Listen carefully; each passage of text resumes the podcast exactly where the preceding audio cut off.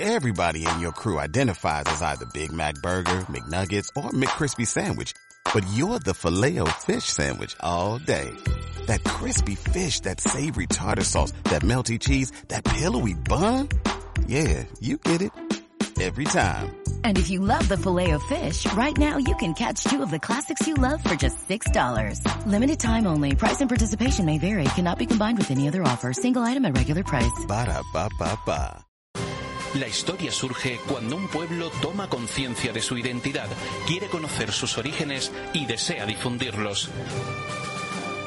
Memorias de Ronda, porque somos herederos de un legado que debemos conocer, conservar y enseñar. Memorias de Ronda, para que hablen nuestras piedras, nuestros archivos, nuestros personajes, nuestros valles y montañas. Memorias de Ronda, programa de temas rondeños de ayer y de hoy. Iluminando el pasado para saber del presente y proyectar nuestro futuro.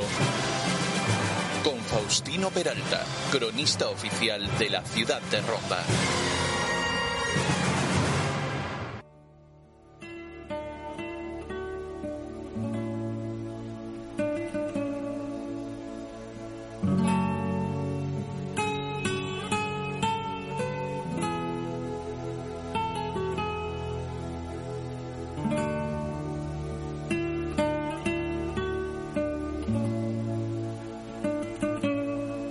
Buenas tardes y bienvenidos a Memorias de Ronda, aquí en la radio de todos, en Radio Ronda.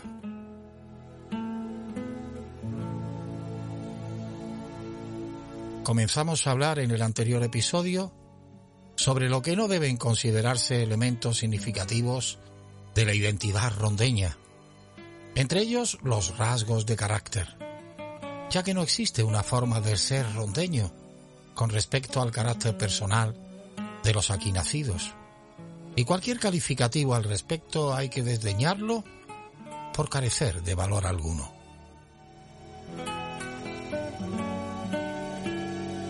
También comentamos que no existe un pueblo en España que se defina con mayor número de tópicos, estereotipos, prejuicios y clichés que el pueblo andaluz.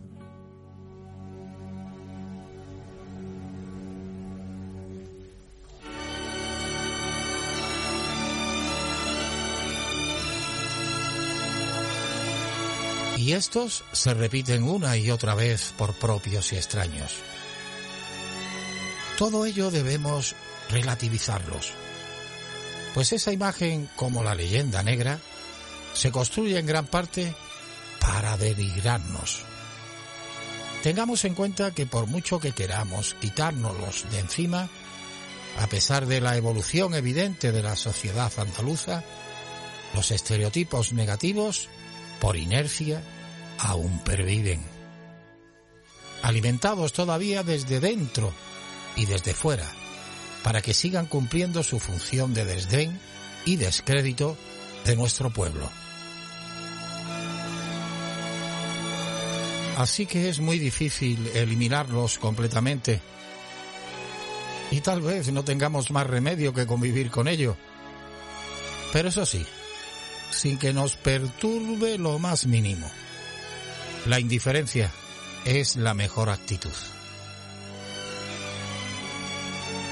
Aun aceptando que hay muchos andaluces que además de no identificarse con nuestra seña de identidad, tampoco participan de sus costumbres, tradiciones y de los diferentes aspectos culturales. Algo perfectamente entendible y respetado. Pero solicitamos mismo, el mismo respeto por parte de estos a los que sí se sienten de Andalucía, en su cultura, en sus tradiciones, en sus costumbres y ritos. Así que allá cada uno con la lectura que quiera hacer de esto, con el criterio que elija. Es absolutamente libre.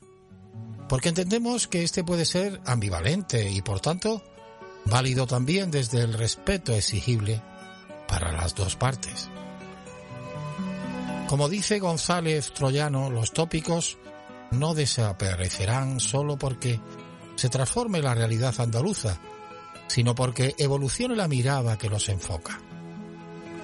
Es difícil, como decimos, puedan borrarse del todo, pero sí desplazarlos. Están anclados en la memoria escrita y archivada. Son piezas arqueológicas destinadas a perdurar, aunque ya no se usen.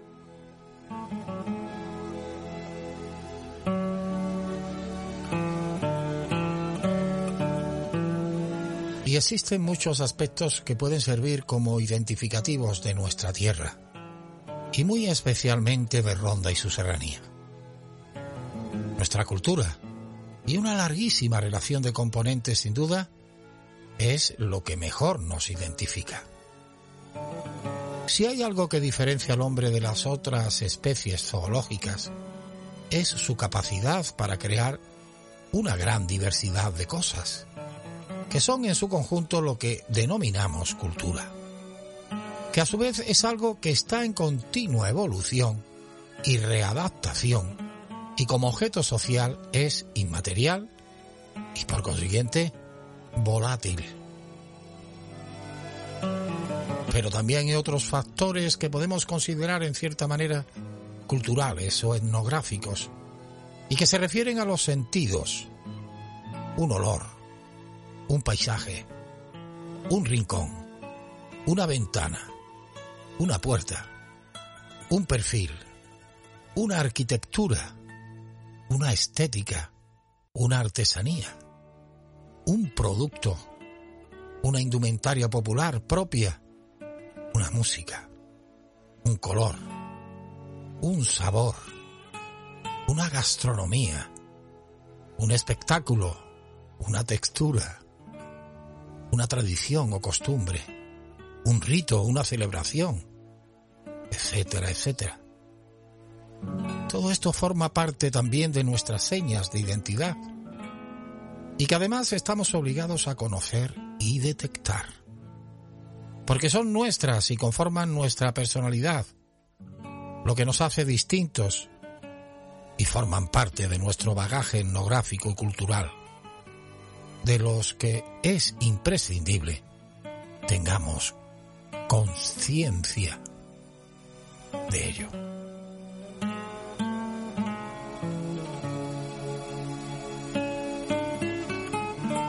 Pues bien, comencemos a desgranarlos. Ya apuntábamos que uno de nuestros caracteres identificativos se relaciona con el romanticismo de la que nuestra tierra es uno de los iconos más preclaros de España. Y elegimos para empezar esta corriente artística y de pensamiento que se engendra en el siglo XVIII, porque es cuando realmente comienzan a conformarse las señas de identidad, tal y como las conocemos hoy en día.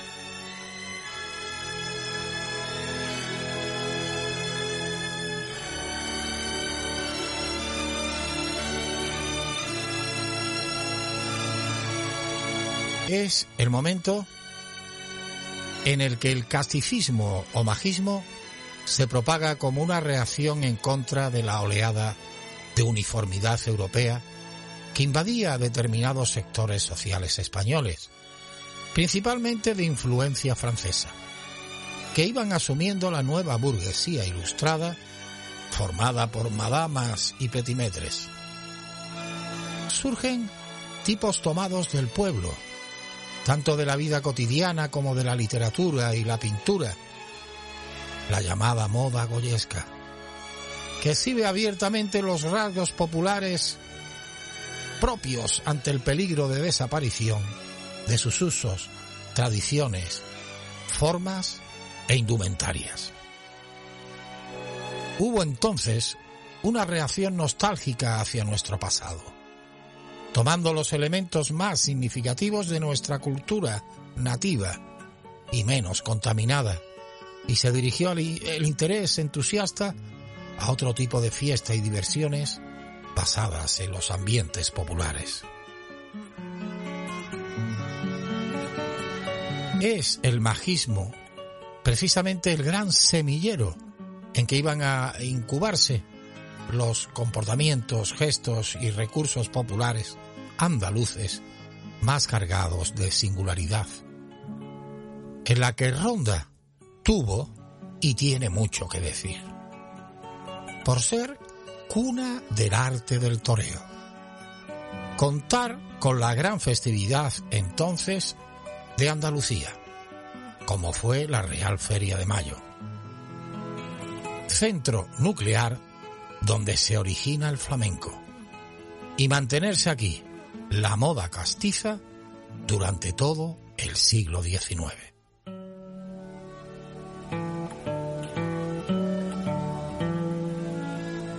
Principio esta moda castiza del majismo goyesco y después del majismo romántico se extiende en un principio por, como decimos, por toda España y Andalucía. Es aquí en nuestra ronda por su topografía cerrada en sí misma y por tener aquí lugar la gran feria de Andalucía en aquella época y las grandes corridas de toros durante los siglos XVIII y XIX donde el fenómeno llamado por algunos historiadores de repliegue cultural, en el que también participa la nobleza y la corte, no olvidemos que Ronda es una ciudad eminentemente nobiliaria.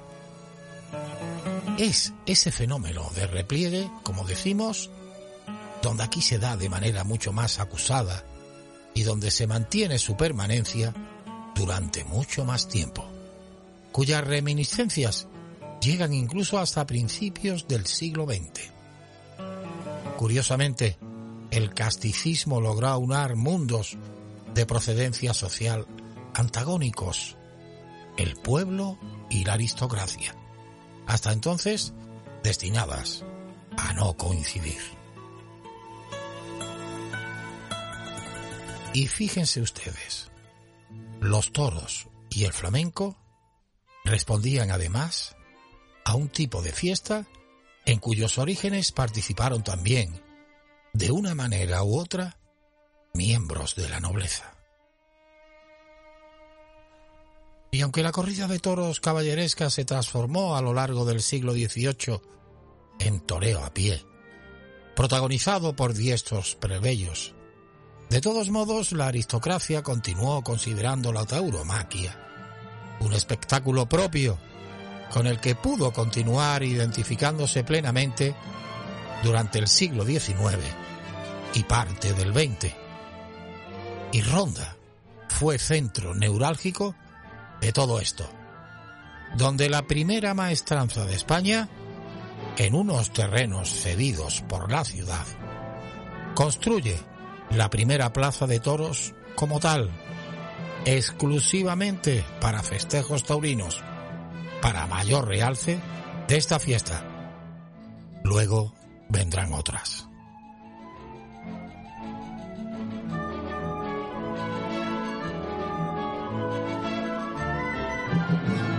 La imagen definitiva de Andalucía y de Ronda, de la que es pieza fundamental, por lo que nuestra ciudad representa en el contexto andaluz se forma, como hemos dicho, durante el romanticismo europeo. Y esa imagen que se conforma en esta época romántica toma a su vez otros elementos populares y tradicionales del siglo XIX y trasciende hasta hoy en día. Y en determinados ámbitos parece como si esa concepción aún permaneciera inamovible, sin tener en cuenta que cualquier sociedad humana como histórica que es, se encuentra sometida a continuo cambio, y el cambio no es por sí mismo ni bueno ni malo, ni apetecible ni deplorable. Contendrá factores positivos y factores negativos, cuyo juicio dependerá del criterio ético que se establezca.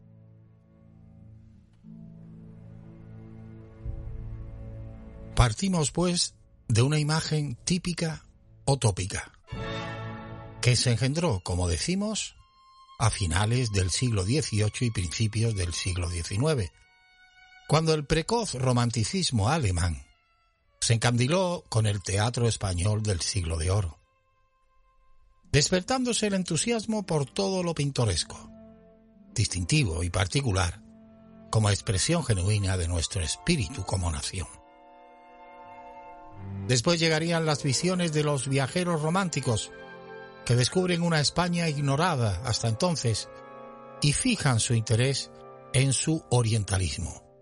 Paisajes, naturaleza, tradiciones y tipos populares castizos fundamentalmente. Y esa visión trasladada a la literatura romántica es la que desde entonces aportó a su descripción una serie de palabras con las que aún hoy está ronda irremediablemente ligada. Misterio, duende, embrujo, gracia, ángel, embeleso, ensueño. Forman parte de lo que nos define. Y además los románticos lo hicieron de una manera absolutamente original y con un lirismo insuperable. Y aún queda un importante reducto romántico en las exaltaciones cofradieras, en los pregones de ferias y romerías, que implícitamente contienen esas loas románticas plenas de tópicos positivos que en cierta manera garantizan que la tradición tenga sentido y perdure.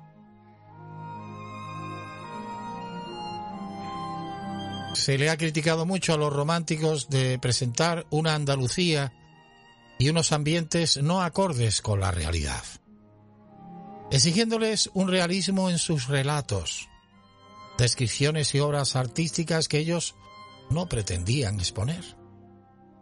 Los viajeros románticos encontraron en nuestra tierra el escenario ideal para mostrar con verosimilitud el mundo y vivencias que querían transmitir. Somos nosotros los que no debemos confundir realidad con verosimilitud.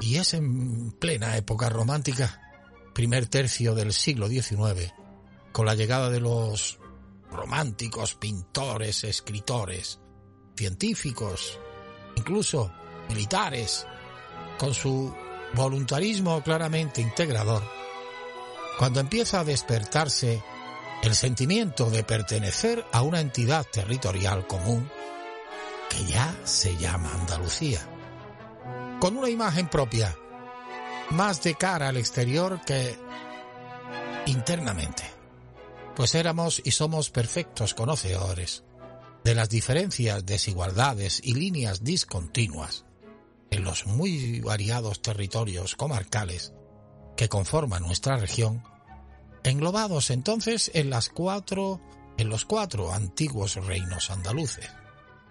Reino de Sevilla, Reino de Jaén, Reino de Córdoba, y Reino de Granada. Y aunque seamos vecinos y nos sintamos pertenecientes a una comunidad territorial que nos engloba a todos, los particularismos siguen existiendo.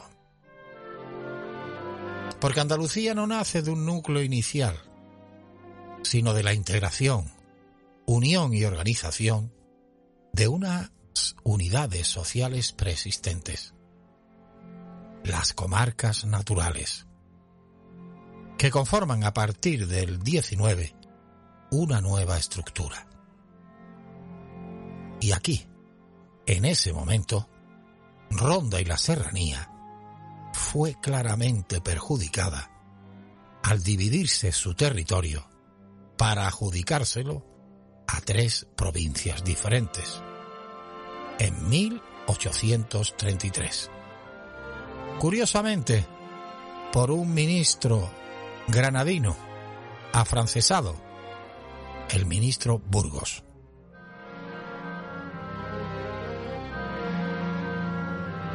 Lo que no ha logrado, no obstante, que aún perviva en la conciencia colectiva de rondeños y serranos la pertenencia a un territorio común como es la comarca natural de la serranía de Ronda.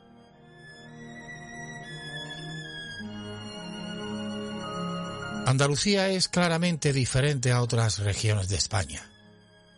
En muchos aspectos, pero también dentro de Andalucía hay diferencias culturales y sociales entre los diversos territorios que la componen. Refiriéndome al territorio como demarcación comarcal y no provincial, donde se ven más claramente las diferencias y las desigualdades, ya que las provincias, como hemos dicho, son unas divisiones administrativas que no muestran aspectos socioculturales comunes. No son lo mismo los valles que las montañas, las costas que las sierras, el campo que la ciudad, los pueblos que las grandes urbes, las zonas agropecuarias que las industriales. Las tradiciones y las costumbres varían, la forma de producir y vivir, el estado de ánimo, las expresiones artísticas, etcétera, etcétera. Aunque participemos de rasgos comunes, diferimos en otros. Y la comarca natural de Ronda es paradigma de todo ello.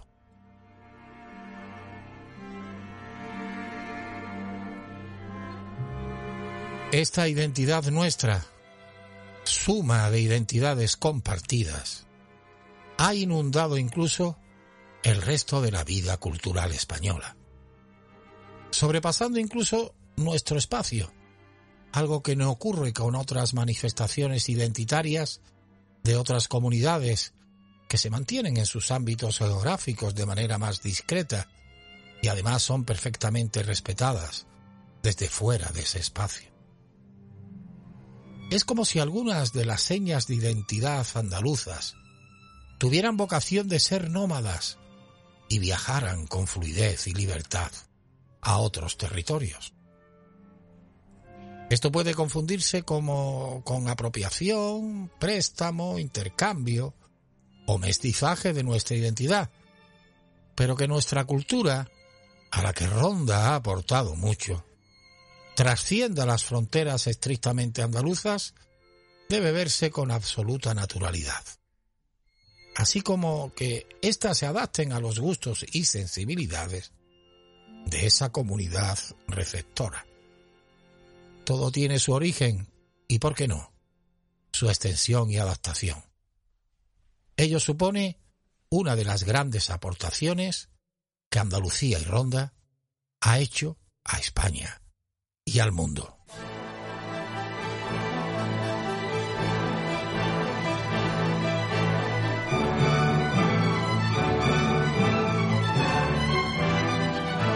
Y todo ello es inevitable, porque no se le puede poner puertas al campo y menos algo que es inmaterial, que se nos escapa y fluye libre hasta donde le dejen llegar, aunque no se comparta. ¿Y qué culpa tenemos de ello? Lo que sí podemos hacer es mejorar su autenticidad, ahondar en sus raíces, extraer esos símbolos de sus connotaciones estereotipadas y mostrarlos con la pureza y el valor real que poseen, sin manipulaciones ni reproducciones espurias y mimetizadas, cuidando y mimando nuestra imagen. Nunca, mejor dicho.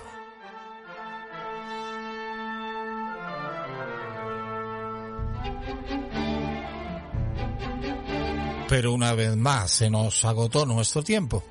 Nos vamos. Continuaremos en el próximo episodio. Ha sido un placer como siempre. Ya saben que pueden volver a escucharnos como podcast a través del Facebook y página web de Radio Ronda, o a través de las plataformas de iBooks, Spotify y Apple. Podcast Memorias de Ronda. Hasta entonces les esperamos y no nos falten. Sean muy felices, cuídense mucho y disfruten de la vida.